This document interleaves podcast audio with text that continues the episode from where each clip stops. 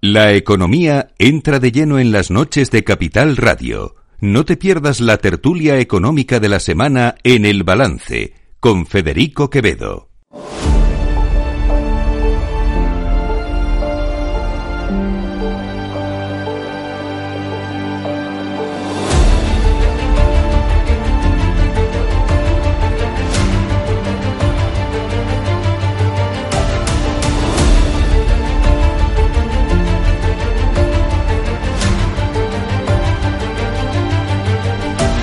Las nueve de la noche, una hora menos en las Islas Canarias, en la sintonía de Capital Radio, llega eh, uno de los momentos más esperados de la semana, que es nuestra tertulia económica, la tertulia económica del balance. José Luis Moreno, buenas noches. Muy buenas noches. Fernando Pinto, buenas noches. Buenas noches, Federico. Alberto Oliver, buenas noches. Buenas noches. Y hoy tenemos un invitado muy especial, porque aparte de ser un gran amigo, es un gran periodista. Carlos Sánchez, buenas noches. ¿Qué tal? Muy buenas noches. Autor de un libro que se llama Capitalismo de amiguetes. Voy por el, voy por el eh, capítulo 2 todavía, me falta mucho. Así que me vas a tener que hacer un poco más de spoiler. Te falta lo mejor. Esta noche me falta lo mejor, ¿no? Es que, voy, es que no me da tiempo de verdad de leer, o sea, no tengo, ya no, no sé de dónde sacar horas. Para- Esto es tremendo. Capitalismo de amiguetes, Carlos. Eh, está, por cierto, ¿está ya en las librerías o Sí, todavía? salió el día 17, está en las librerías y bueno, Harper Collins. comprar. Harper Mm, Collins, es- es- una editorial. Es la editorial es HarperCollins y eh, dice aquí eh, yo, el, el prólogo de Luis Garicano, por cierto, eh, es, es, es, eh, muy interesante. Luis, que fue uno de los economistas Sí. que después de la crisis de 2008, 2009, 2010 fue uno de los que más teorizó sobre eso, el capitalismo de amiguetes, que es como se ha traducido en España el cronicapitalismo, que es un concepto muy anglosajón Sí. y que en España prácticamente hasta que estalla la crisis del 2008-2009, pues no se utilizaba, pero a partir de ahí es un término yo creo bastante conocido. Capitalismo de amiguetes, en definitiva, lo que viene a ser es eh, una crítica, entiendo, también a las élites del poder, eh, a cómo, mm, digamos, esas élites se han ido am, penetrando en la, en, el, en la estructura económica y también la han condicionado, ¿no? Yo creo que más que una crítica es una descripción de Sí. unos problemas que tenemos estructurales en la economía española que no son recientes, son vienen de Porque vienen de lejos. viene de atrás, efectivamente. Viene atrás. Es un libro muy histórico. Yo no estoy hablando ahora del capitalismo de amiguetes, porque este, este libro de alguna manera eh, culmina una trilogía que empezó en el 2003 con Dinero Fresco, luego continuó en el 2007 como Los Nuevos Amos de España y ahora con Capitalismo de amiguetes. Es un libro muy histórico que lo que busca es describir eh, eh, problemas estructurales que explican que España, por ejemplo, no se sumara a la revolución industrial en el siglo eh, XIX, Esto es una cosa que explican por mucho, los sí. altísimos niveles de analfabetismo que tenía este país prácticamente hasta los años 50. Hasta los años 50 hay un 30% de españoles que son analfabetos. Incluso la dictadura, incluso Franco, tiene que poner en marcha campañas para erradicar el analfabetismo. Estoy hablando del año 1953. ¿no? Hablando de- eh, España a finales del siglo XIX tenía el 80% de analfabetos, mientras eh, en Alemania, por ejemplo, lo que había es un 80% de gente que sabía leer y escribir. Esa es la diferencia. Entonces, lo que es una radiografía de problemas estructurales que han hecho que España haya ha estado retrasada respecto a otras naciones de nuestro entorno. José Luis, Fernando, vosotros ya os lo habéis eh, ¿no? A ver. Eh, Alberto menos. Yo no, yo no. Yo esperaba poder comprarlo hoy. Tienen, tienen hasta posit y todo. eh, Estoy ya sí, un poco. sí, sí. esto- Vamos, yo, yo en mi caso, pero esto de los posits que no te asuste porque es algo que hago habitualmente. Bueno, Simplemente es para no prestárselo a nadie, para que cuando lo vean digan este libro no Primero, ya, darle, ya- ya está usado. Sí, darle las gracias a Carlos por, por haber escrito este libro que explica muchas de las cosas que nos han pasado a nivel económico. Eh, cuando yo estudié economía en la universidad, en la Pontificia de Comillas, hubo, hubo una cosa siempre que nos decían que había marcado mucho la, la historia de la economía en España, que había sido el informe Supercase, que decía que los trenes en España tenían un ancho de vía distinta y era para evitar que hubiera comercio real con Francia. Y se evitaban que hubiera que entrase mercancía de fuera. Fue una especie de proteccionismo. El proteccionismo siempre ha sido, digamos, eh, una rémora Uno de eh, nuestros males, sí. de nuestros males.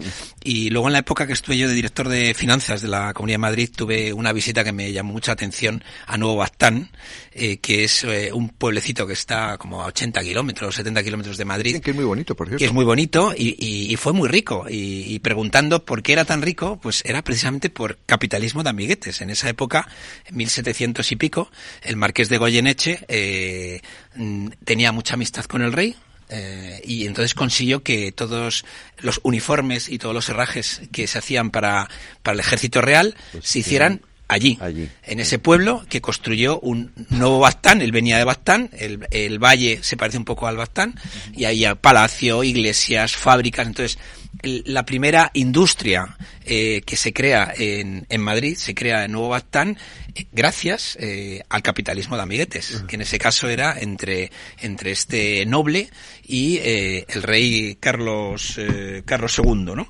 Y, y tuvo durante muchos años eh, ese monopolio. Entonces, empezando por ahí, por todo lo que Carlos en su libro ha ido comentando, pues eh, efectivamente los reyes han sido han sido sustituidos por los políticos y, y hay eh, lo que yo llamo siempre el capitalismo cortesano, ¿no?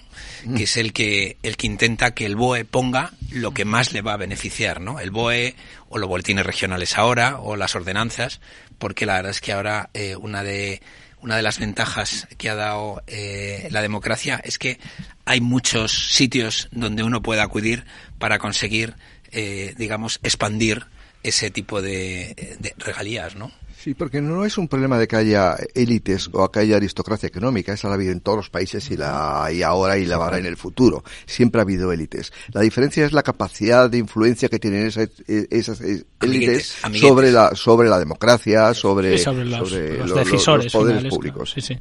Vamos, yo felicitarte por el libro porque yo creo que es un libro que además eh, no solo te enseña historia, te enseña personajes de la historia que, víctimas de las diferentes reformas educativas como yo, pues desconocemos. Esa es la realidad. Los libros de historia, los cuales yo estudié, pues sí que luego después ya cuando estudiaba la carrera, pues... eh, Raimundo Fernández de Villaverde. por, Por ejemplo. Que no es ser una calle. Efectivamente. No- no solo es de, una de calle. hecho, esta broma de las calles se la hice a la persona que estaba conmigo cuando estaba leyendo. Digo, mira, eh, no solo son calles. O sea que, pe- pe- pe- pero, pero eh, es 100% recomendable, sobre todo porque, por ejemplo, cuando hablas del plan de estabilización, ¿no? Eh, cómo son los entresijos de, de, de, de la época, quiénes tomaban las decisiones, la importancia que ha tenido y eh, grupos de presión, lobbies, la Iglesia, eh, la aristocracia, eh, los empresarios, el Opus Dei, la caminos. expulsión de los jesuitas, es decir, es un libro muy completo desde el punto de vista histórico y también de personajes, personajes con anécdotas que a mí, pues, eh, francamente, me han, me han enseñado mucho y que es francamente recomendable para una, eh, una introducción a la hacienda pública española, es decir, es la historia de los últimos tres siglos y a mí hay, eh, hay dos preguntas que ayer se me ocurrían y que digo, no le voy a dejar pasar, que son, la primera, eh, no crees que hay muchos paralelismos con la situación eh, actual en términos, eh, bueno, bueno, la tenemos encima de la mesa probablemente, ya sé que esto es una tertulia económica, pero está la independencia de Cataluña, etcétera, quién ejerce el poder sobre quién, los círculos de empresarios catalanes, la industria vasca, etcétera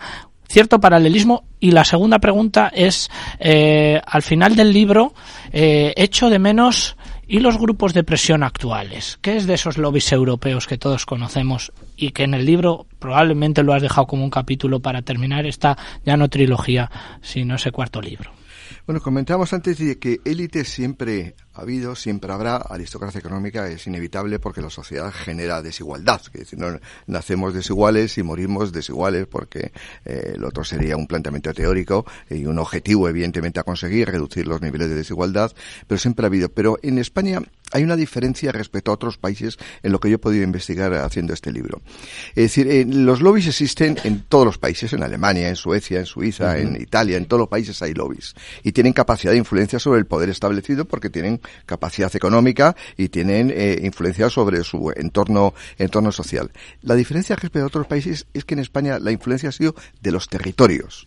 Ese es un afecto, ese es un aspecto muy singular de España.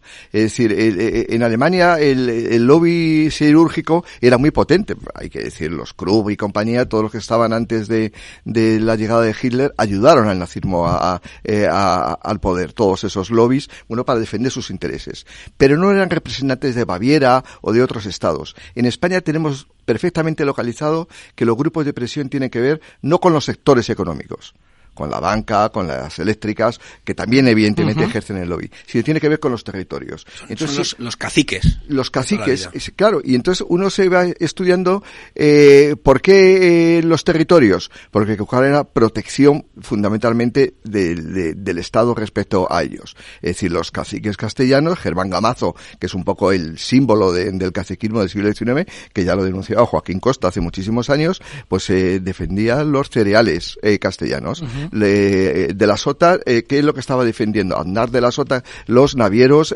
vizcaínos, fundamentalmente. Y en Cataluña, obviamente, en la industria textil. Es decir, ese factor territorial es muy importante porque no solamente hicieron lobby digamos, acudiendo al despacho de los ministros, sino que es que los propios ministros formaban parte del lobby. Es decir, Francesc Cambó, es decir, es catalán, es ministro y hace lobby. Quiere decir, no es un representante del pueblo, es un lobista. Y, muchos eh, tenían nómina. Sí, porque claro. yo creo que, yo juraría que sí que ha sido en el libro donde he visto que algunos decían, es que, es que yo, una vez que pruebas eh, recibir eh, pecunio por, por, por apostar eh, por, por lo que tú defiendes en tu programa, al final es que ya no te bajas de ahí. A partir de ahí ya dices, te vendes al mejor postor desde el parte de la parte política, ¿no? Pero vamos, yo siempre es eso, el capitalismo cortesano, el que depende del, del boletín, el que está muy pendiente frente a, otro tipo de capitalismo que es más libre, que no depende tanto del boletín. Ahora es, es, ahora es más difícil, ¿no? Porque casi todo el mundo depende del boletín, porque el boletín se ha metido en nuestra vida y si no es el boletín es el diario oficial de las comunidades europeas. Lo, lo que estamos viendo ahora en cierta forma con el campo tiene que ver mucho con, con esos grupos de presión, ¿no? Sí, sí.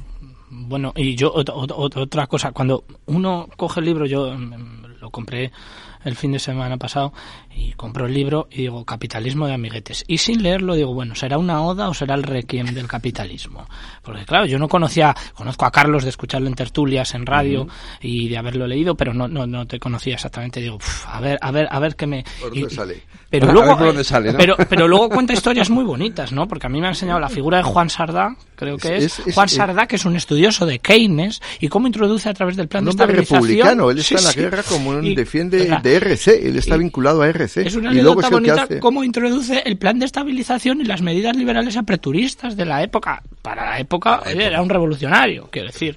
Eh, bueno, pues ese tipo de cosas son las que este libro te enseña que yo a lo mejor paso por alto en las clases de Hacienda Pública en la, en la, en la facultad y, creo que es un libro auxiliar que me va a venir eh, francamente bien. He aprendido mucho como la Garrigues Fi, ¿no? que ya se la había escuchado yo a Antonio Garrigues en la, en la Rafael del Pino, ¿no? como, como en la medida que, que Antonio la Comisión Garrigues, que eh, la Embajada norteamericana pensaba, eh, la Secretaría de Estado pensaba que, que, era un, que era un impuesto que se pagaba en, eh, en España, no, era lo que cobraba Garrigues porque tenía el 100% del negocio de, relaciones bilaterales con Estados Unidos. Es como una serie de anécdotas que yo he ido escuchando durante muchos años cuando he ido a charlas sobre Hacienda Pública, como que están todas juntas en forma de compendio en el libro y, y, es un libro que además, pues como está ordenado cronológicamente, pues se lee fantásticamente en ese sentido. Oliver, yo es que estoy aprendiendo mucho y como no me he leído el libro, pues me da un poco de vergüenza. Me da un poco de vergüenza. Seguro que puedes aportar. me da un poco de vergüenza hablar. Em, eh, vamos, yo, sin, sin entrar en, en, los detalles del libro, que ahora me están entrando muchas ganas de leerlo, em, yo quería eh, hacer una reflexión sobre una cosa que ha comentado José Luis antes, ¿no? Sobre que ahora eh, España depende más del BOE que antes yo sin estar de acuerdo, o sea, quizás estando parcialmente de acuerdo en la reflexión que hace José Luis, creo que la economía española ha evolucionado en los últimos años y ha evolucionado a mejor. Em, eh, si uno analiza, por ejemplo, las, eh, la evolución de los distintos planes industriales, ya que has nombrado el, plan de estabilización de 1959 y todas las y todo y, y, todos los desarrollos posteriores que se hicieron, vemos que la industria en nuestro país ha dependido ha intentado depender o ha, parecido depender excesivamente precisamente de los planes de los distintos gobiernos con escaso éxito, ¿no? Y yo creo que si hoy en día tenemos algunas algunas industrias que son punteras precisamente en nuestro país es precisamente porque se ha desacoplado ligeramente lo que era el capitalismo a billetes dependiente de un estado eh, eh, plenipotenciario y, y se han abierto determinadas barreras, ¿no? Es decir, por ejemplo, el sector financiero uno de los sectores donde el sector financiero, el sector de, de, la consultoría en España, son sectores que funcionan bien, que son punteros a nivel global, quizás impulsados en un primer momento, sí, por un capitalismo de amiguetes, pero que hoy en día eh, funcionan bajo otras lógicas. hiper, hiperregulados. Eh, no, no, pero si la regulación no tiene por qué Pero ser no- mala. No, no, sí, yo es que creo que no, no existe la no regulación. Es decir, la no regulación en sí misma es una regulación y, y- y cuando no hay regulación, cuando no hay barreras y no hay límites, es cuando ocurre, cuando, cuando aparecen los monstruos, ¿no? Ahí la, perdón, la cuestión es, en la regulación, ¿quién participa en la elaboración de la regulación y si se hace de forma transparente o no? Bueno, claro. Grupos de presión siempre han existido, pero no es lo mismo que se haga por la puerta de atrás sin conocimiento del público, que se haga con un procedimiento ordenado, transparente, donde todos los que tienen que aportar algo a una regulación lo pueden decir. Para mí, ese es el proceso lógico. Yo, de hecho, soy siempre un defensor del lobby bueno, que es el que es transparente. Sí, porque si no hay lobby, Sí. o sea, si, no, si, lobby- si el lobby no es transparente, no hay lobby. O sea, hay de- un lobby que no se ve. De las conclusiones que yo he sacado de haciendo el libro, investigando un poco todo este mundo en los últimos, eso, 125, 150 años, hay una cosa que me ha llamado, me ha llamado muchísimo la atención y la repito permanentemente. Hablando de la regulación, todos sabemos que la regulación de la industria textil ha sido muy potente y por, había unos aranceles muy altos durante muchísimos años. Y la industria textil creció en Cataluña básicamente porque estaba muy protegida de, de las importaciones extranjeras y los españoles pagábamos la ropa más cara porque no había importaciones. Entonces, cuando llega el año 1998, si no recuerdo mal, que se aprueba el acuerdo multifibras. Eh, que significa el romper todos los aranceles a nivel mundial y por eso crecen todas las grandes empresas del comercio textil. Uno podría pensar que los catalanes, que han estado ciento y pico años viviendo de la industria textil, tendrían la gran compañía textil en España. Pues nace en Galicia, Sí, que no tenía ninguna tradición eh, textil. Dice, ¿cómo es posible que un tipo que nace en León, que va, se va a Coruña... Haciendo eh, batas al Haciendo principio, batas de boatiné famosas eh, para que no pasaran frío las señoras, eh, Zara. tumba Sí. a toda la industria textil catalana? porque simplemente porque desapareció la regulación. Porque no tenía músculo. no, porque No, desapareció la, regulación. no tenía músculo porque la protección te evita desarrollar el músculo. Efectivamente, de hecho producía mucho más caro, en el libro se cuenta, eh, se producía mucho más caro que en otros países porque no tenía ese músculo. Pero yo creo que la protección, o sea, vamos a ver, eh, la protección, hay países que tienen políticas proteccionistas y que han desarrollado sus industrias que hoy en día son punteras a nivel global. Estoy hablando de, por ejemplo, Corea del Sur o Japón, que, que- que tienen grandes industrias. Samsung, por ejemplo, que es una industria muy potente, que han tenido políticas proteccionistas que han permitido el desarrollo de, de- de sus tecnologías dentro de un marco definido. Otra cosa es lo que estabais hablando vosotros, que es, eh, yo creo que el proteccionismo malentendido o el o, o perfectamente implementado el término capitalismo de amiguetes, entre comillas, ¿no? Es decir, la industria textil Cataluña sobrevive única y exclusivamente porque tiene aranceles, porque no tiene ningún incentivo para desarrollarse adecuadamente. Si esas políticas o en vez Tiene de un mercado cautivo. claro, tiene un mercado cautivo. Por ejemplo, en, en Corea del Sur, cuando desarrollan eh, empresas tecnológicas tipo Samsung, al final eh, hay un proteccionismo muy bestia dentro de Corea del Sur, pero hacen que esas empresas sean capaces de competir también fuera. Entonces, cuando eh, en España se hacen las cosas de la manera que se hacen y se permiten determinadas prácticas, entre comillas, porque hay territorios que son capaces de condicionar gobiernos, tenemos determinados problemas que de otra manera no, no hay, ¿no? Es Esto- decir, no hay esto- una política de país, entre comillas. Esto me ha recordado, de- según describías el escenario, eh, uno de los primeros viajes que yo hago desde el punto de vista empresarial es a Berlín, nada más eh, terminar el, el muro, ¿no? El muro. Cuando se cuando unifica se Alemania, ¿no? Y ahí se monta una, una empresa que era la agencia eh, mal llamada de privatización de las empresas que había en el, en el este de Alemania, que la verdad es que mal llamada privatización porque la mayoría de las empresas se desmantelaron.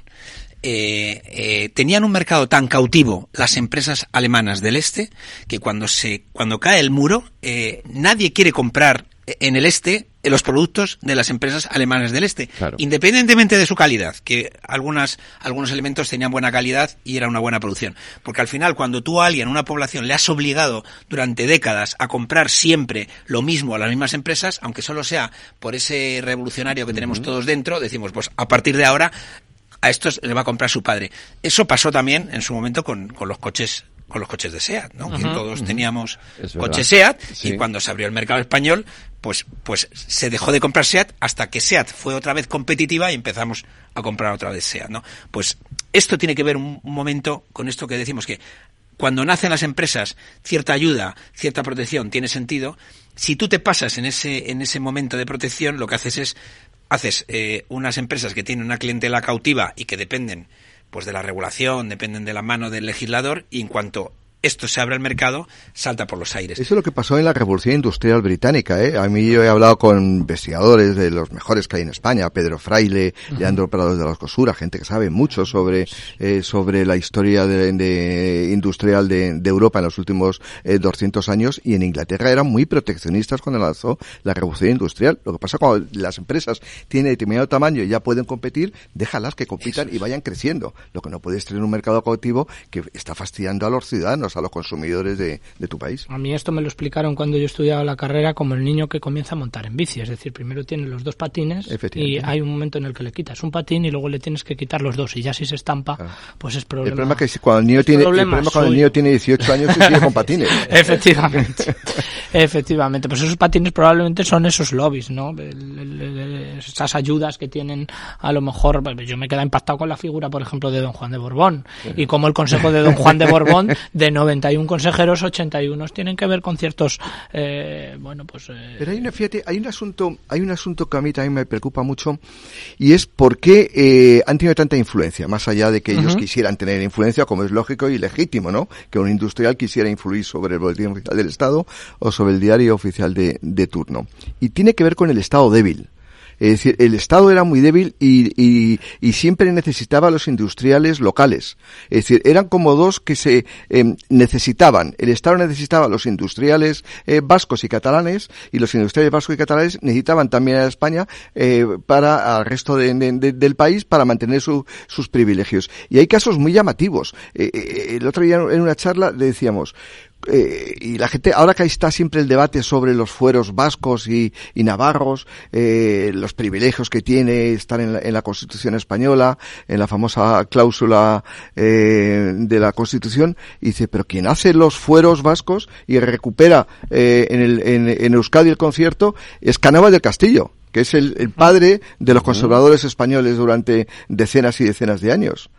Es decir, y, en Cataluña ocurre exactamente lo mismo. Es decir, hay eh, los privilegios que tienen catalanes los dan los, los conservadores, que en, teoría deben ser mucho más liberales. No, los conservadores españoles eran tremendamente eh, proteccionistas, cosa que, que, ahora en este tiempo pues choca, ¿no? Que uno se, se imagina a alguien de derechas que es muy liberal eh, y alguien de izquierdas es muy protejador, es muy, muy proteccionista, pero en España no, ocurre lo contrario. Una maldad. Ahora eh, los principales defensores de la desigualdad son los socialistas con los acuerdos que están llegando ahora mismo, por ejemplo, con los catalanes. Es decir, que el leitmotiv siempre el socialismo es la igualdad, todos somos iguales ante la ley, tenemos mismos derechos, mismas obligaciones, y ahora, por un tema de acuerdos políticos, lo que estás encontrando es que eh, se está cediendo esa igualdad. Y dice uno, o sea, que si yo eh, si yo vuelco unos contenedores en Cuenca, si yo le pego eh, una pedrada a un policía en Badajoz, en Albacete.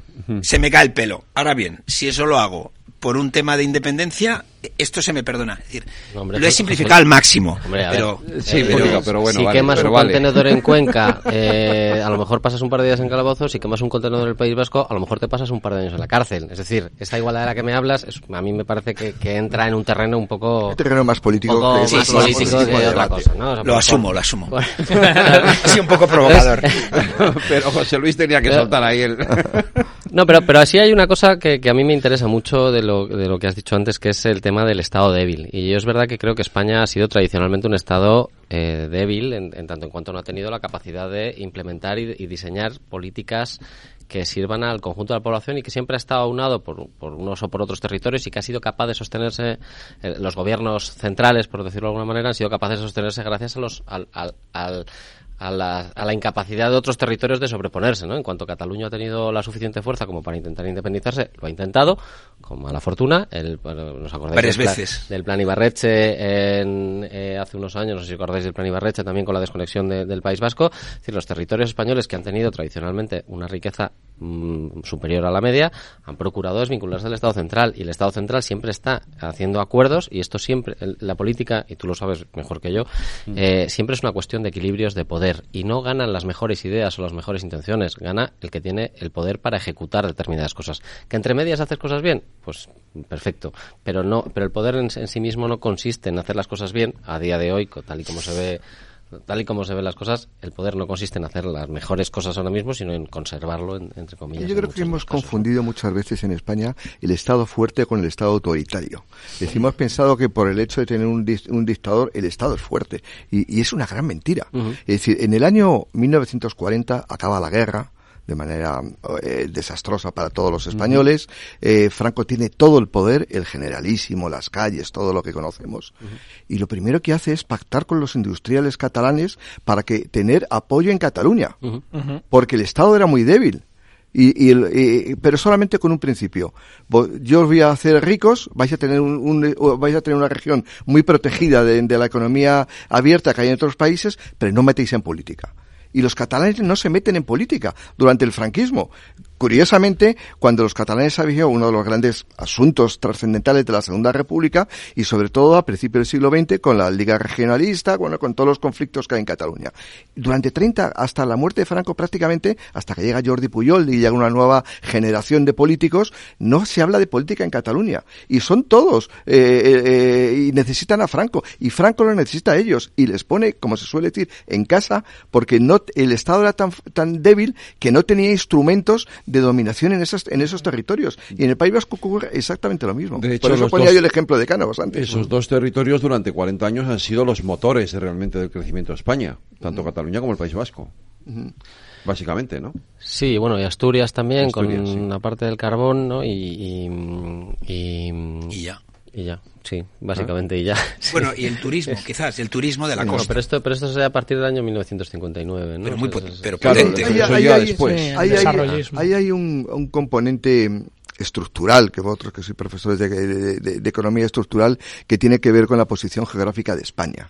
Quiere decir, España, el atraso histórico tiene que ver con la calidad institucional, tiene que ver con el proteccionismo, tiene que ver con la corrupción, con el amiguismo, tiene que ver con todas esas cosas, pero también por nuestra posición geográfica respecto eh, a Europa. Estamos en una esquina de Europa. Entonces sacar las mercancías desde Andalucía eh, es muy complicado. De hecho, en Málaga, que fue el primer foco donde se creó la industrialización en España en el primer tercio del siglo aquellos altos hornos, los primeros altos hornos que hay en España no están en Bilbao, ni en, Asturias, están en Málaga. Es decir, y, al final eh, se cae ese proyecto industrial, eh, de industrialización de, Andalucía porque está muy territorio, eh, está muy lejos de, sacar sus mercancías a Europa y hay catalanes y vascos tienen una ventaja competitiva y por eso era muy importante tener redes de infraestructura suficientes. En el libro se cuenta que Canova del Castillo recordaba muchas veces que él tardó tres días, la primera que vino a Madrid, tres días entre Málaga y Madrid. Pues eso dice todo, ¿no? Porque Andalucía está atrasada. Claro. Eh, Carlos, eh, eh, claro, los que tenemos un poco más de edad... no mucha. no mucha, solo un poquito. El, recuerdo que tenemos de eso, todo de, la, última parte del franquismo era esa, ese, esa participación dentro de lo, que se llaman los tecnócratas, esa vinculación con, con el opus, con la iglesia, eh, eso, eso representaba los, el lobby de aquel momento, ¿no? Eh, eh, yo creo que más que lobby fue, fue una modernización de España. Quiere decir, hay que reconocer, y no es un juicio de valor religiosa en absoluto. Quiere decir, los tecnócratas, eh, los López Rodó, López Bravo, eh, pues todos eh, aportaron muchísimo a este país. Es decir, de hecho, la primera escuela de negocios que se, que se, que se hace en España es el IES en 1956, 57, si no recuerdo mal, y fue José María Escribá de Balaguer que quería formar a las élites. Y esos son los que hicieron en España, le llamamos la gran transformación del plan de estabilización. Sí, sí, sí. Y un, poco, los jesuitas. Yo como soy de jesuitas, también, también, Bueno, claro, Deusto, la vuelta de los jesuitas con Deusto. Eh, vamos, más tarde. Y caí. Más tarde el fichaje de. de, sí. Es que, es que... pero bueno, es que uno de los aciertos de los jesuitas en aquel momento fue llevarse a los ingenieros a Alemania durante la Guerra Civil Española. Cuando volvieron, solo quedaban ellos. Yo no quiero lamentar el, el, momento en el que me tocó nacer, pero es que yo ver a figuras trabajando juntas como Juan Velarde, José Barea, Fuentes Quintana, pues eh, eh, hay de cuando me miro y hay cuando me comparo, que esta es una frase que yo repito mucho cuando veo lo que tenemos actualmente. Pues de esos me dieron clase a mí en la carrera. Pues fíjate, es que me estás hablando de gente, para mí, en Hacienda Pública, Fuentes Quintana es el maestro, el gran maestro de la Hacienda Pública, Pepe Barea, el gran maestro de la eficiencia en el gasto público, y Juan Velarde, pues maestro de otros muchos temas relacionados con la economía, la apertura y el crecimiento económico en España, ¿no? Ahora es verdad que han cogido ese testigo y también lo citas mucho, y ya las cita anteriormente a Leandro Prados, que es pues probablemente el que mejor conoce la evolución del Producto Interior Bruto en los últimos 200 años en España, eh, claro, es que eh, yo eh, soy un humilde trabajador, un miembro de la gleba que trato de, sacar adelante mi trabajo, pero esta gente eran auténticos trabajadores que ya lo heredaron probablemente los tecnócratas anteriores. Y que para ellos fue extremadamente duro, ¿eh? Ahora lo podemos ver como pues gente de la élite que vivía muy bien y que tenía una imagen, digamos, de estar por encima de la media. Pero los enfrentamientos que tuvieron con los falangistas eran tremendos. Sí, sí. Es decir, ahora cuando hablamos de los partidos políticos que se llevan mal, pues imaginaos en la dictadura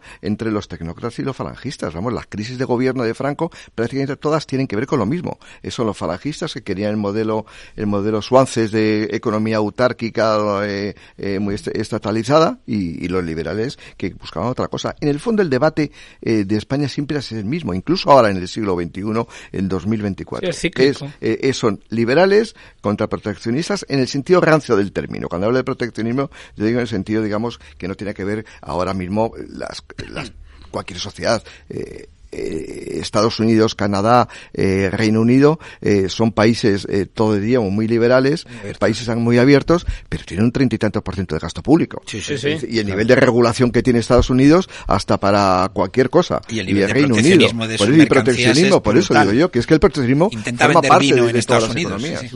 ¿Y, pero, y en España crees que hay alguna sensibilidad política que representa el liberalismo bien concebido. O sea, lo, pregunto sinceramente porque yo sí la sensación que tengo cuando nos comparamos con otros países es que a lo mejor en los países anglosajones sí que podemos encontrar determinados rasgos liberales, pero aquí en España a mí me cuesta mucho verlos. ¿eh? Y a mí también me cuesta mucho verlos.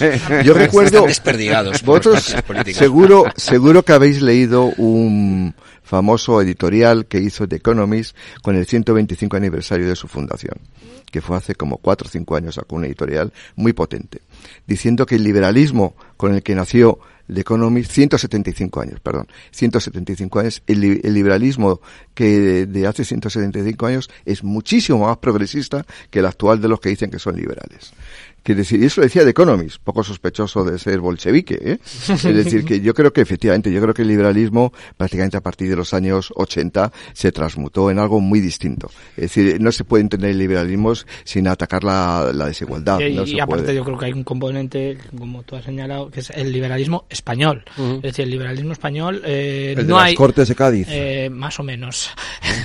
no, pero el liberalismo al final, claro, depende de donde uno, uno vea el Aquí en el libro también hablas...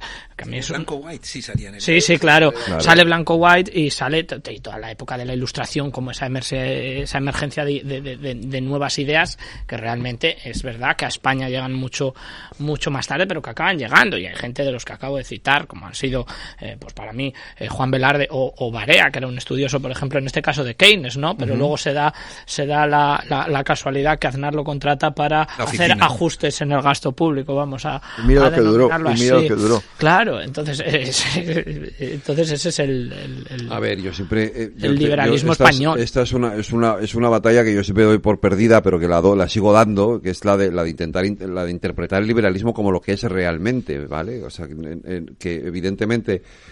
Eh, eh, en el término libertad, ¿vale? Que es, que es el origen del, del liberalismo, no solamente está la economía, está también lo social. Eso es. Y, eh, claro, entonces eh, un liberal de verdad no tiene nada que ver con un conservador o con un... O sea, yo creo que se ha confundido el liberalismo con el capitalismo. ¿Vale? Pero Hayek, era, Hayek odiaba a los conservadores. ¿Por qué no? Porque, era un puñetero liberal de verdad. Entonces, no, no, claro. Pero vamos a ver, el liberalismo, si uno lo mira con un, con un, con un telescopio, ¿no? Y lo ve a lo lejos, el liberalismo no es más que aquella eliminación de barreras y aquel acceso a la libertad que ha permitido crecer en los últimos 200 años a todos los países del mundo en términos de renta y en términos de esperanza de vida. O sea, ese es el liberalismo o la base. Pero está de la libertad, de la propiedad privada. Y, luego hay, aquí, ya está deseando probablemente Alberto de corregirme, luego hay componentes de ese liberalismo que se asocian más con la palabra capitalismo, que, parece peyorativa, para mí no lo es. Es decir, capitalismo viene de cápita y cabeza. Punto. Eh, Marx escribió el capital. Bueno, no sé si lo escribió él completamente porque era algo... Bueno, esto, daría para otra discusión, yo creo que no lo hizo el enterito. Los derechos de autor. Sí, eso sí, eso sí. Pero, pero, pero vamos, yo creo que ese es el, verdadero liberalismo, es decir, la defensa de la libertad, de la propiedad privada y de la vida. Luego podemos entrar a discutir esos tres eh, conceptos que yo acabo de ahora de soltar. Y eso en la modernidad se traduce en una regulación inteligente y eficiente, es decir, establecimiento de normas que perturben lo menos posible el funcionamiento de la economía y de la sociedad. Por esa definición que haces del liberalismo, siempre está peleado con el poder. Porque todo el mundo que ejerce el poder le molestan los liberales. ¿Por qué? Porque en el fondo eh, la lucha de los liberales es para, primero, que ese poder no sea tan absoluto, punto primero, y segundo, que sea mucho más transparente. Entonces, lo habitual, lo habitual es que te encuentres siempre cuando alguien llega al gobierno, llega al poder, que aparque parte de las ideas liberales que le llevaron eh, a defender. Eh, y hay ideas liberales tanto en el socialismo eh, tradicional como en el conservadurismo como en el propio liberalismo. ¿no? En, el mundo anglosajón esto se ve un poquito más porque han tenido mucho más muchos más años de democracia en nuestro país es que eh, si vemos el siglo eh, pasado, pues prácticamente hemos tenido más años de no democracia que de democracia. Y que el liberalismo tiene un componente que nació como un componente moral que decía Adam Smith, es, un libro moral. Diferente. Es decir, cosa que ahora, durante muchos años el capitalismo, es a lo que se refería el editorial de, de Economist. Es decir, si olvidas la moral, si olvidas el concepto como la igualdad, pues no es liberalismo, es, otra cosa. Hay que en los años 80, eh, perdón, en los años 80 se puso de moda un concepto que a mí siempre me llamó mucha atención, eh, precisamente en el país se supone más liberal, que es Estados Unidos. Y se habla del capitalismo compasivo. es, decir, cuando tú has generado una estructura económica en la que tienes que ir por detrás, es casi volver eh, a los tiempos de la caridad. Y, se utilizaba Bush, Bush Jr., el segundo presidente, hablaba mucho del capitalismo compasivo, dices. Pero si es que lo que tiene que generar una estructura suficiente para que no haya compasión, sino que todo el mundo tenga capacidad para mejorar y haya igualdad de oportunidades. Citabas ahora mismo a Adam Smith, pero es que el problema de Adam Smith es que la gente habitualmente conoce la riqueza de las naciones, pero no conoce la teoría de los sentimientos morales, que es un librito muy pequeño, pero en el cual realmente uno eh, reconoce las conexiones reales que existe entre esa parte probablemente social del liberalismo y la parte más económica del mismo, que es la que se establece desde la fábrica de alfileres cuando Smith empieza el libro. Entonces, esa es la clave. Es decir, mm, bueno. Eh, yo, yo, yo defiendo que como esa parte de la moral la cogió como monopolio la Iglesia, el catolicismo, claro. pues al final eh, la economía es el espacio que le dejaron a los liberales españoles. Y de hecho había una especie como de combate eh, tradicional entre los liberales y la Iglesia, porque durante mucho tiempo, eh, recordemos el papel de los judíos en nuestro país, eh, hacer negocios con el dinero era una cosa pecaminosa. era pecado. Entonces, yo creo que el, el gran peso del catolicismo en nuestro país, a efectos del desarrollo de las ideas liberales, pues creo que eh, de alguna forma eh, lo ralentizó y, dividió esa parte yo no le niego al catolicismo al cristianismo todo lo bueno que ha aportado, pero, Sin duda. pero ahí evidentemente... La culpa, la culpa. La culpa. Claro, es decir, el, liberalismo en España no crece precisamente por ese por esa losa ¿no? que tiene. Fíjate, una de las cosas que, que se plantea en el libro del atraso histórico, es decir, de la cuesta de Moyano, todo el mundo conoce la cuesta de Moyano, pero no sabe muy bien quién era Moyano, que si preguntas a la gente, dice, ¿dónde están los libros? Bueno, la primera ley de instrucción... Yo, te diría lo de los libros, sí. La, la, primera ley de instrucción pública la hace un señor que es un burgués extremeño, que es hijo de una buena familia, que es Claudio Moyano. Y la ley eh, se hace en 1836, algo así. Es una ley extraordinaria, no, o 57, perdón, ya las cifras. 1857, la, la ley Moyano. Es la primera ley de instrucción pública que hay en España, que es muy retrasado respecto a cualquier otro país europeo. En España no se crea el Ministerio de Educación, lo que se llamaba antiguamente el Ministerio de Instrucción Pública, hasta 1900. Hasta el siglo XX en España no hay un Ministerio de Educación. Vamos, eh, llevaban 100 años ya los alemanes, los franceses, eh, con, con, con, con, instrumentos. ¿Por qué ocurría esto? Porque la Iglesia tenía el monopolio de la enseñanza. Claro. Es decir, y la Iglesia era tan conservadora que solo había una Biblia. Es decir, en Alemania, como había muchas Biblias, había interpretaciones libres de la Biblia, se crearon muchas religiones. Y eso hizo que las iglesias fueran, además de iglesias de culto, fueran centros de estudio de los chavales fuera de los de, de, de, de, los escolares. Y eso se creó un debate que hizo que la economía eh, y en general el país fuera mejor porque había un contraste de pareceres porque había libertad. En España todo lo contrario. La Iglesia eh, hasta que se, hasta la, el, la ley Moyano tenía el monopolio de la de la, de la, educación, Y, y, lo que hace Moyano es decir hay educación eh, obligatoria entre los 6 y los 9 años nunca se cumplió, hay que decirlo. Es mm. decir, por los niveles de alfabetismo que hablamos anteriormente. Eh, es que España, yo creo que ha habido un encadenamiento de esos atrasos históricos, porque yo recuerdo cuando, cuando estudiaba la ilustración, hay un momento que es clave, que es cuando Voltaire acude a Londres y en ese momento estaban enterrando a Newton.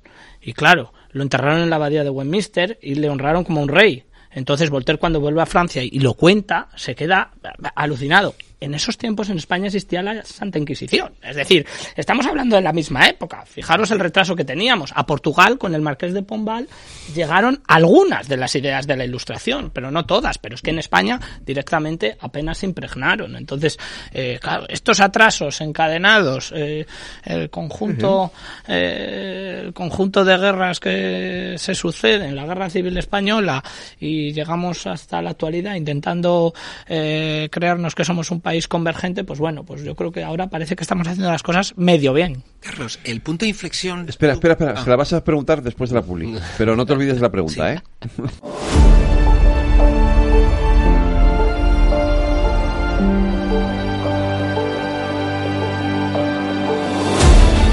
A ver, José Luis, ¿qué pregunta le ibas a hacer? No, la pregunta que le iba a hacer a Carlos es si, si él piensa que el punto de inflexión de la economía española se produce con la entrada en la Unión Europea, que para mí creo que ha sido las mejores decisiones que hemos tomado. Sí, sin duda, sí, sin, duda por, sin duda, porque además el gran anhelo de los liberales, digo no en el sentido, digamos, coloquial, sino en el sentido eh, estrictamente eh, progresista, eh, es entrar en la Unión Europea, que es decir, toda la, izquierda y la, derecha liberal quería entrar en la Unión Europea y fue el punto. Yo recuerdo siempre, algunos que me han preguntado ese tipo de cosas, siempre me les digo, ¿Tú no sabes que hasta hace poco más de 30 años no existía en España la CNMV? Ni existía la Comisión Nacional del Mercado de la Competencia. No existían instituciones que podrían hacer de contrapoderes al poder político. Es decir, y eso te obligó la Unión Europea. La Unión Europea ha sido lo mejor que le ha pasado a este país y luego el plan del 59. Creo que el plan del 59 fue extraordinario. Y luego un, algo también que me parece que hay que, hay que ser justos y reconocerlos y desgraciadamente la guerra civil se lo por delante. Es todo la labor extraordinaria que hizo la Junta eh, de Ampliación de Estudios, que era un organismo muy vinculado a la institución de libre, enseñanza, y fue extraordinario. Los mejores científicos, Blas Cabrera, eh, eh muchísimos eh, extraordinarios científicos se formaron en Alemania eh, eh, y tenían un, nivel extraordinario. ¿Qué ocurrió? Llegó la guerra y se acabó el, el, esfuerzo aquel del colegio de estudio, la institución de enseñanza, la junta. Me parece que, que hay que ser justos, digamos, son esas tres etapas, pero la primera iba en esa buena dirección, pero luego se truncó con la guerra. Eh, la, entrada a la Unión Europea evidentemente supone un cambio, pero aún así la economía española sigue siendo una economía muy atada por, por el amiguismo, el clientelismo, es que la democracia cuesta muchos años. Es decir, eh, España eh, tiene democracia desde el 15 de junio del 77. Yo siempre he dicho que el, mayor lobista de la, de la historia de España, por lo menos de la reciente historia de democracia, era, se llamaba Jordi Puyol. Sí, sí, no, pues lo comentábamos antes, en general los territorios... Yo la Sociedad General de Autores. Los territorios tienen mucha, mucha influencia. Pero yo creo que no que España ha cambiado radicalmente, es decir, ya no evidentemente hay amiguismo. Lo, lo, que diferencia en los países de la corrupción, eh, en todos los países hay corrupción y hay amiguismo, como hablamos anteriormente. Lo que diferencia un país de otro es la respuesta que se da a la corrupción. Una vez que se ha destapado un asunto de corrupción, y tú y yo hemos trabajado en muchos medios de comunicación, yo he trabajado muchos años en, en el mundo en los años eh, 90, cuando sacábamos cosas tremendas. Todos los días. Eh, todos los días. Eh, yo era redactor jefe de economía, y luego de Nacional y tal. Sacaban muchas historias y lo que te echabas en falta es la respuesta a la corrupción. En otros países, si alguien eh, la hace, la paga Aquí en España había una respuesta muy light hacia la corrupción y precisamente porque el control judicial ha impedido que muchas veces a muchos de los participantes en esos procesos de corrupción se les haya investigado con procesos larguísimos porque no ha habido, o yo creo que una de las cosas, España mejorar mucho en infinidad de asuntos, pero el tema judicial sigue siendo un problema absoluto. Es decir, no es de recibo que, lo, que, la justicia dure 6, 7, 8 años. Lo estamos viendo ahora, no quiero llevar a temas políticos que no tienen nada que ver con esto, pero procesos que llevan desde el año 2017 y se sacan 6, 7 años después, no tiene ningún sentido. Acordados de los seres. No tienen ¿Cuántos años estuvieron con los seres? los seres, muchísimas cosas. Yo creo que ahí tenemos un problema ya desde el siglo XIX. Es decir, el, el, caciquismo se basaba en el control de lo, porque las circunscripciones eran eh, no provinciales, eran todavía más pequeñas, eran comarcales, y entonces eh, era muy importante tener alguien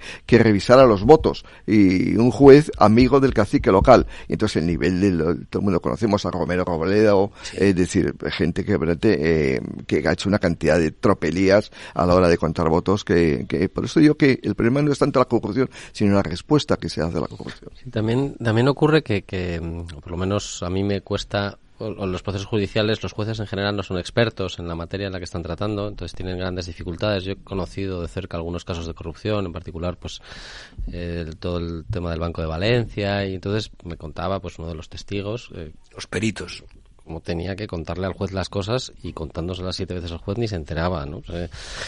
Recientemente, en este sentido, otro de los problemas que hay, evidentemente, es que las causas de corrupción no solo son muy complejas, sino que además tardan mucho tiempo en descubrirse. Y una de las medidas que ha impulsado recientemente la Unión, Europea y que hemos tenido que transcribir, le ha costado años, ¿eh? porque creo que ha costado cuatro o cinco años en España transcribirla, es la ley de protección de, em, el, reglamento de la protección de alertadores, ¿no? de, denunciantes, básicamente, que al final eh, yo cuando estoy buscando alguna cosa es muy difícil que sea capaz de encontrar nada si alguien de dentro no me ayuda, que son al final es quienes conocen los procesos. ¿no? ¿Qué ocurre? Que en España eh, denunciar la corrupción es un, es un acto de heroísmo que además tiene repercusiones negativas en quien, quien, en quien lo hace. Y puedo citar algunos denunciantes de corrupción famosos que han perdido casi casi la vida, diría, ¿no? Em, con casos, yo he traído algunos a comparecer a la Asamblea de Madrid en alguna ocasión y te cuentan historias que dices esto es ciencia ficción, esto no, no puede haber ocurrido y sin embargo es, es real, ¿no? Eh, eh, falta eh, una, desarrollar adecuadamente una agencia de protección de alertadores que sea capaz de dar una protección efectiva a quienes son capaces de denunciar la corrupción, ¿no? En Estados Unidos, y esto lo copió luego la CNMC con el tema de los cárteles, que es un proceso muy interesante. Un buzón. Ah, pero ya no solo un buzón. El primero que denuncia se libra. Eso es. Y en Estados Unidos, esto lo aplicó la CNMC con, tema de consultoría que hubo, el que se chivó, con resultados, con resultados bastante, bastante, buen, bastante buenos en España, que es copiado de lo que ha hecho Estados Unidos en este sentido, ¿no? Entonces todos estos mecanismos que cuesta mucho, o sea, claro, yo al final cuando estás allí dices, bueno, han pasado tres años, no ha pasado nada. Bueno, en el plazo de, los últimos diez años yo creo que, que se ha mejorado y fruto de algunas de las cuestiones que vienen precisamente de la Unión Europea y creo que se va a seguir ahondando en, en este, en este modelo, ¿no? Ahora sí, sí hemos vivido un pequeño retroceso en este sentido, porque agencias que funcionaban particularmente bien, como la Agencia eh, Valenciana Antifraude, que ha funcionado muy bien y que ha destapado muchos casos de corrupción y que además ha impedido que se produzcan, o sea, cuantificar eso es, es, muy complicado, pero, pero ha impedido que se produzcan muchos otros casos de corrupción precisamente porque el papel fiscalizador y la posibilidad de que te denuncien desde dentro una persona con las garantías de que va a ser respetado, que se le va a mantener en su puesto, que se le va a acompañar jurídicamente, que se le va a poner atención psicológica, eh, pues han permitido, han permitido avances importantes en materia. Ahora se ha desmantelado a la de Valencia, yo confío en que, en que el gobierno actual sea capaz de dar eh, finalización a la transposición del reglamento europeo en materia de protección de denunciantes y que seamos capaces de que España dé un paso más en este sentido. Pero la, clave es la rapidez, tiene que haber unos plazos, unos plazos establecidos y luego la independencia. no lo estamos hablando, pero también la, igual que la, la formación es clave para que un país avance y la educación es clave y de hecho el, el, proceso de Valencia, que es un proceso que yo he estudiado bastante de cerca porque me pareció muy interesante cómo lo hicieron. Las, las Cortes Valencianas elegían sobre una terna, pero esa terna de personas que podían acceder al puesto de director de la agencia eh, eran seleccionadas por la sociedad civil. Entre determinadas asociaciones. Y este experimento, que podía haber sido una, podía haber sido un experimento fallido, en realidad ha dado uno de los mejores, uno de los mejores resultados que, que yo creo que una de las mejores prácticas que podíamos haber tenido en este país, ¿no? Y eso mismo lo hemos intentado, yo lo he intentado replicar, yo he llevado una ley a la Asamblea de Madrid con este, con este mismo, con, con el mismo propósito, apoyado de la sociedad civil y demás. No hemos tenido suerte esta vez, pero bueno, a perseverar no me van a ganar. Vamos, yo, yo ahí, o sea, decía, la, la, justicia tiene que ser rápida y luego es verdad que en eso Hay for hace falta formación. Los, los jueces, tienen que los tener jueces formación. tienen que tener formación económica Correcto. y luego hay que acabar con una cosa que nadie habla y se sabe que existe, que son los jueces sustitutos. No del que Laufer. son los miles de personas que ocupan puestos en la judicatura sin haber terminado de aprobar la posición. Entonces, eh, muchos de los jueces que tenemos muchas veces, pues es que no están preparados porque no llegaron a aprobar. Y porque la corrupción eh, en determinados niveles lo que sorprende como ciudadano, como periodista, como alguien que le preocupa la opinión pública, es porque hay gente que es muy poderosa se corrompe. Y es la sensación de impunidad. Eso es. Esa sensación de impunidad que tiene determinados nive- eh, niveles que no tienen ningún... Yo siempre pongo el ejemplo de, de Mario Conde. Mario Conde, todo el mundo sabe que después de la operación famosa de antibióticos, lo tenía todo para... Sí, se sí. mete en política, se complica la vida, pero bueno, lo tenía todo. Y al final él va a la cárcel por una operación mínima que se llama Argentia atrás de 300 millones de pesetas cuando tenía en el banco 6.000 millones de pesetas. Dice, ¿por qué alguien que tiene 6.000 millones de pesetas en el banco se corrompe por 300 millones de, La de sensación de impunidad. Esa impunidad es un poco el, el privilegio que hemos creado. Eh, Una de las cosas más curiosas también de- del libro es la obsesión que han tenido eh, Franco y por supuesto Alfonso XIII, eh, pero puede ser más coherente con los títulos nobiliarios, con, con, eh, con vincularse a, a la aristocracia. Ves que Franco entregó decenas y decenas de títulos nobiliarios. Muchos más que- que anteriormente, Alfonso ¿no? más de do- Alfonso más de 200, eh, Alfonso XIII más de 200 títulos nobiliarios. Entonces esa pasión por el privilegio vinculado a un título nobiliario da la- lo que es lo que da la sensación de impunidad. Como yo soy marqués, como yo soy duque, como yo tengo relación directa con el jefe de Estado, pues ya puedo hacer lo que quiera. Es una cosa verdaderamente La, sorprendente. la capa de armiño que se decía. Yo, la de capa hecho, armiño de, que te de hecho, protege. una de las cosas que aprendió en el libro es el origen del marqués de Urquijo, o del marquesado de Urquijo, ¿no? es, curio- es curiosísimo, porque, claro, el origen es un origen, que no te voy a decir humilde, pero lo puedo contar. No, bueno, él era un, un- una persona muy lista que vivía en, en Álava eh, y llegó a Madrid muy jovencito, se puso a trabajar detrás de un mostrador, Estanislao de Urquijo se llamaba. Y entonces él se alía con la banca Rothschild y con, o- y con otros bancos eh, extranjeros. Entonces el hombre de la banca extranjera. ¿Por qué es importante la banca extranjera? Porque España, como era un país un desastre desde el punto de vista económico, es el país que más suspensiones de pago tuvo a lo largo del siglo XIX, tenía que buscar capitales, eh, no existía un mercado de capitales interior y tenías que irte fuera. Y entonces lo que hacía el Estado era vender eh, la joya de la corona, pero la joya de la corona no es ir al Teatro Real o, ir al, o al Palacio o al Palacio Real, eran las minas. España vende a todos los eh, eh, financieros británicos, franceses, a Las la- minas. las minas, la mina de Río Tinto, las minas de Río Tinto, eh, Almadén, Puerto Llano, eh, todas las minas prácticamente se quedaron en el siglo XIX en manos de extranjeros. Es decir, con lo cual te quedaron, y, y luego, cuando ya llegó la, la, la crisis de la industrialización en los años 50, lo que se hizo es socializar pérdidas. Luego el Estado, como era una ruina muchas de esas minas, tuvo que comprarlas, rescatarlas, meterlas en, y meterlas en, el, en lo que era antiguamente la SEP, digamos. ¿eh? Eso, eso que has comentado para mí es clave, que también aparece en el libro, que es la socialización de las pérdidas. O sea, el mal capitalismo es aquel que aspira a que cuando tiene pérdidas, el Estado se las quede. Se las queda. Sí, sí, totalmente. Y eso se ha dado muchas veces en nuestro país. ¿Qué, Alberto? Nada, que os estáis volviendo comunistas. No, no, no tiene nada que ver. Yo diría una autocrítica Voy a dejar de venir. capitalismo lo hace más. Ya nos has convencido a todos y claro, ya no hay, un caso, ser, hay un caso de. El libro va a ser una Hay, hay un caso de socialización de pérdidas que es casi de libro, que es el de cuando España firma el acuerdo con Estados Unidos en 1953, por el que a cambio de, digamos, de, de legitimar a, a la dictadura, eh, que, eh, pongo cuatro bases, lo que hacen los Estados Unidos es colocar eh, sus centrales nucleares. Y en España eh, tenemos una oferta de centrales nucleares, vamos, como si hubiera habido una demanda extraordinaria, eh, la economía iba a crecer como un 10%. ¿Qué ocurrió?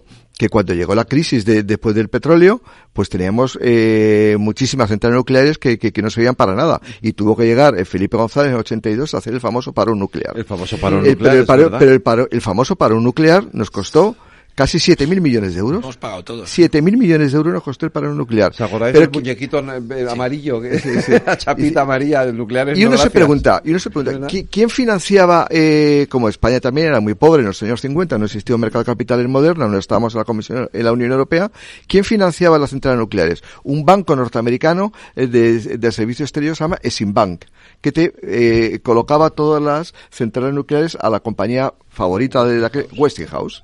Westinghouse, e incluso Van, de Dios, la central nuclear de Van de Dios, la financia a los franceses porque España no tiene dinero para sacarla adelante. Es decir, con lo cual has estado un país hipotecado, uh -huh. que bueno, al final hemos sacado 7.000 millones de, de euros la, la, De las ocho centrales nucleares, siete, son, siete centrales nucleares, seis son Westinghouse. Sí, sí. Eh, son... Eso viene con el 53, de la, del, acuerdo, del acuerdo con Estados Unidos. Máquinas, de hecho, era colocarte no. sus máquinas. ¿eh? De hecho, España, en, en, el libro se cuenta eh, una de las visitas que hace el presidente de Esimbana a España y dice, eh, somos el país de los, eh, de los 100 millones de dólares de aquella época, que era una auténtica barbaridad. Es decir, que, pues eso, la, eh, grupo de presión, de nuevo. Es decir. Uh -huh. Capitalismo de amiguetes. Eh, oye, ¿lo presentas la semana que viene? El día 8. El día 8, ¿con mm. quién? Pues vienen eh, Antonio Garamendi, es curioso el, el, el, trío. Antonio Garamendi, presidente de COE, Unai Sordo, secretario general de Comisiones sí. Obreras, y Ángeles Barceló. Es decir, un poco el grupo de presión desde el punto de vista de la Eso te iba a decir, medios son, de los, comunicación. son tres grupos de presión, ¿no? Los claro, empresarios, los sindicatos y los medios. Porque entre los tres le dejan ahí en medio. sí, sí, sí. ¿Eh? Podríamos decir que son los nuevos grupos de presión empresarios. No, pero, pero, pero todos quieren presionar, pero unos presionan más que otros. Sí. Esa es la diferencia. ¿Quiénes, ¿Quiénes son los que más presionan? Depende del momento histórico. Si hay momentos que ganan los empresarios, momentos que ganan los sindicatos y momentos que ganan. Yo creo que eso va, va cambiando con el tiempo, pero grupos de presión forma parte de nuestra eh, condición humana, ¿no? Quiere decir, no me imagino ningún país que no tenga grupos se de me, presión. Se me, se me, ha olvidado decir que Juan de Goyenerche era periodista. Es verdad, -huh. cierto, sí, sí. cierto, cierto. Uh -huh. luego, luego, está por ahí el círculo de empresarios, la sí, PID, hemos, hemos, conocido muchos grupitos de presión de estos así. ¿eh? Que, eh. Bueno, el ministro, yo siempre, y lo cuento en, en, el libro que me lo contaba, citabas tú antes a Enrique Fuentes Quintana. Yo tenía buena relación con él y me contó una vez, eh, digo, porque decía, lo que peor llevaba yo cuando llegaba al Consejo de Ministros había que hacer una revisión de la tarifa eléctrica y veía, y veía al ministro de Industria que llegaba allí con, lo, con los membretes de UNESA, de la patronal eléctrica. Llegaba allí al Consejo de Ministros y defendía la revisión de la tarifa eléctrica con el membrete de UNESA. Uh -huh. Pues eso lo dice todo. Yo tengo que reconocer que de los, eh, claro, los que ya vuelvo a, vuelvo a los que llevamos tiempo con esto, de los eh, de, de, los que han pasado por la COE, eh, los que han presidido la COE, para mí José María Cuevas ha sido, eh, pues sin duda, el, el, de los hombres con más poder o con más capacidad de, de, de imponer eh, a, un, a, los gobiernos. Fíjate, estaba Felipe González entonces, ¿no? Pero creo que siempre fue un gran líder empresarial, un gran líder empresarial porque además ¿eh? él conocía él venía de los uh -huh. de los sindicatos eh, verticales venía sí. de la patronal de si no recuerdo mal de, de qué era de papeleras me parece sí de las papeleras de, porque luego fue consejero de Sarrió y eso uh -huh. él, él conocía muy bien el mundo empresarial hizo un trabajo extraordinario sobre todo de normalización de los acuerdos de eh, con los sindicatos uh -huh. es decir esos eh, enormes pactos que hubo en los años 80 los años 90 una parte son suyas y yo creo que hay hay que agradecérselo a, por supuesto a Cuevas y por supuesto a Antonio Gutiérrez pues o a sí, Marcelino sí. Camacho, a todos los que participaron en aquellos. Sí, Fidalgo en, también, en aquellos pactos Fidalgo. Es decir, uh -huh. sobre todo creo, creo lo que se llamó los acuerdos sociales, los acuerdos de organización colectiva, que creo que fueron muy buenos para todos. Uh -huh. Oye, yo una pregunta, no sé si me da tiempo a, muy, rápido. De, de, después de escribir este libro, eh, ¿crees que hay alguna eh, cuestión que se pueda poner en práctica en los próximos años en España que nos lleve a un lugar mejor? Tienes 10 segundos. Eh, yo, yo, yo, yo, yo, creo que lo que es mejorar la educación y la justicia. Creo que son los dos problemas que tenemos que no somos capaces de resolver. Que los jóvenes no conozcan eh, muchas cosas de hace 40 años, Aquí creo que es un problema, un problema serio. Y, y, y, luego la, la, justicia. Es decir, no puede estar con un país eh, donde el, el, todo sea tan lento, donde todo sea tan engorroso, donde sea tan cara la justicia, porque eso de que es gratuita, para algunos, es gratuita. Para Carlos Sánchez, Fernando Pinto Pinto, Alberto Oliver, José Luis Moreno, gracias a los cuatro. De verdad, gracias, Carlos. Ha sido un placer. A vosotros, muchísimas gracias. Buenas noches.